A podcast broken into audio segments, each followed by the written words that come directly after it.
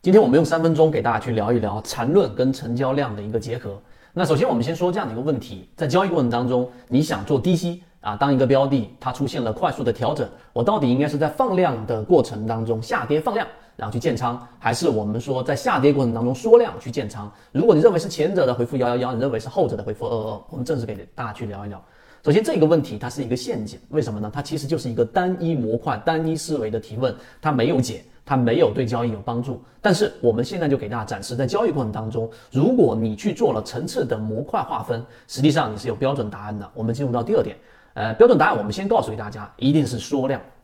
为什么呢？刚才我们呃这一个给大家提到的是我们在实战过程当中的东山精密。啊，我们金鱼报七现在已经创了新高了，对吧？从我们在讲的过程当中，出现过大幅的调整，也出现过修复的翻倍，现在已经创出了从我们在讲到的那个点，二零二一年到现在已经创出了历史新高，还包含着金山清基啊、金鱼报六等等这些金鱼报标的出现了再次的创新高。虽然说前面出现调整了，但他们的修复力度之强，并且呢现在创新高，都是来自于我们后后面会给大家呃在现在在讲的这样的一个超跌模型。那第二点，我们先告诉给大家为什么是缩量。首先，缠论的结合，你要了解缠论的核心是什么？缠论的核心是我们首先得找到一个中枢，通过画笔三笔以上形成重叠的部分，这个部分呢，就是我们所说的中枢部分，也就是筹码最密集的区域。那么这个区域过程当中的一买是什么？就当一个标的出现了跌破中枢，快速的调整之后，出现次级别的背驰，这个就是缠论当中的我们说的一买。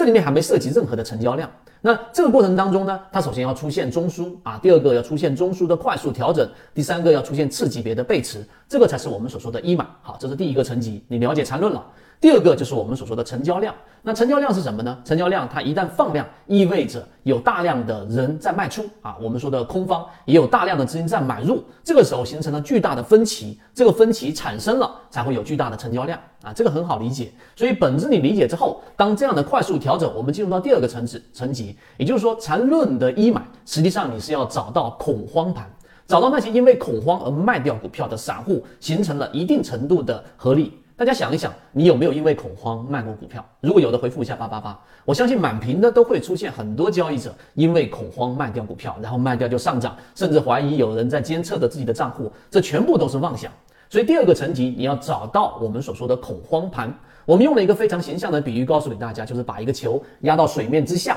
这个时候呢，它会有一个物理反弹，而这个物理反弹叫做无量反弹。这是第二点。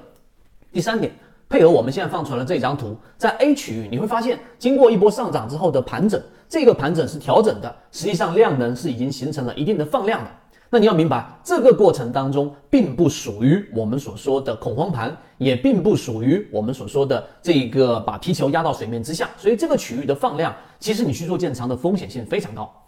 第二个区域也是我们东山精密二零二一年的这个区域，经过了快速的调整之后，在底部这个区域出现了很明显的缩量，但这个缩量的过程当中出现了我们说的恐慌盘，并且也开始进行了修复。那这种缩量的修复，在小白的眼里是不值得一提的，因为没有量能啊，没有新资金推动啊，所以我要等它上涨形成趋势，我才去做这个建仓。所以这就是不了解。这一个交易模型没有缠论支撑，没有模型支撑的单一视角。刚才我们问的到底是放量买还是缩量买，没有答案。但是到这一个点上，我们说第三个层级，你发现出现了快速的调整，前面也有一个中枢，这个中枢的过程当中是筹码密集的区域，可能跌百分之十它不割肉，但跌到百分之十五、百分之二十，就逐步逐步的出现了一些量能，但不会是放量。刚才我们所说的，为什么不是放量呢？因为大资金并没有这个腾挪出来，因为这过程并没有形成大量的买入盘，所以卖掉的只是一部分散户接回去了。大家能理解这一点？所以这个我们说的 B 区域，就这个区域，东山精密在这个位置上就形成了我们所说的缠论的一买。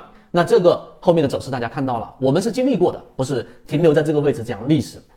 包括到当下也是如此，所以它就形成了这个快速的合力，然后快速的形成了翻倍。我们圈子所提及的能力范围当中的鱼池标的都在走这样的一个形式，所以今天我们给大家聊的缠论跟成交量的结合，是不是对你的交易会有一定的启发？所以单一模块我们不值得推崇，但是你一旦结合下来，它的实战性就非常非常强了。好，今天讲那么多，和你一起终身进化。如果对于这个模型有兴趣，想更深入的了解这个模型对于自己的交易是不是有启发，可以直接添加我的朋友圈 MACD 七幺二。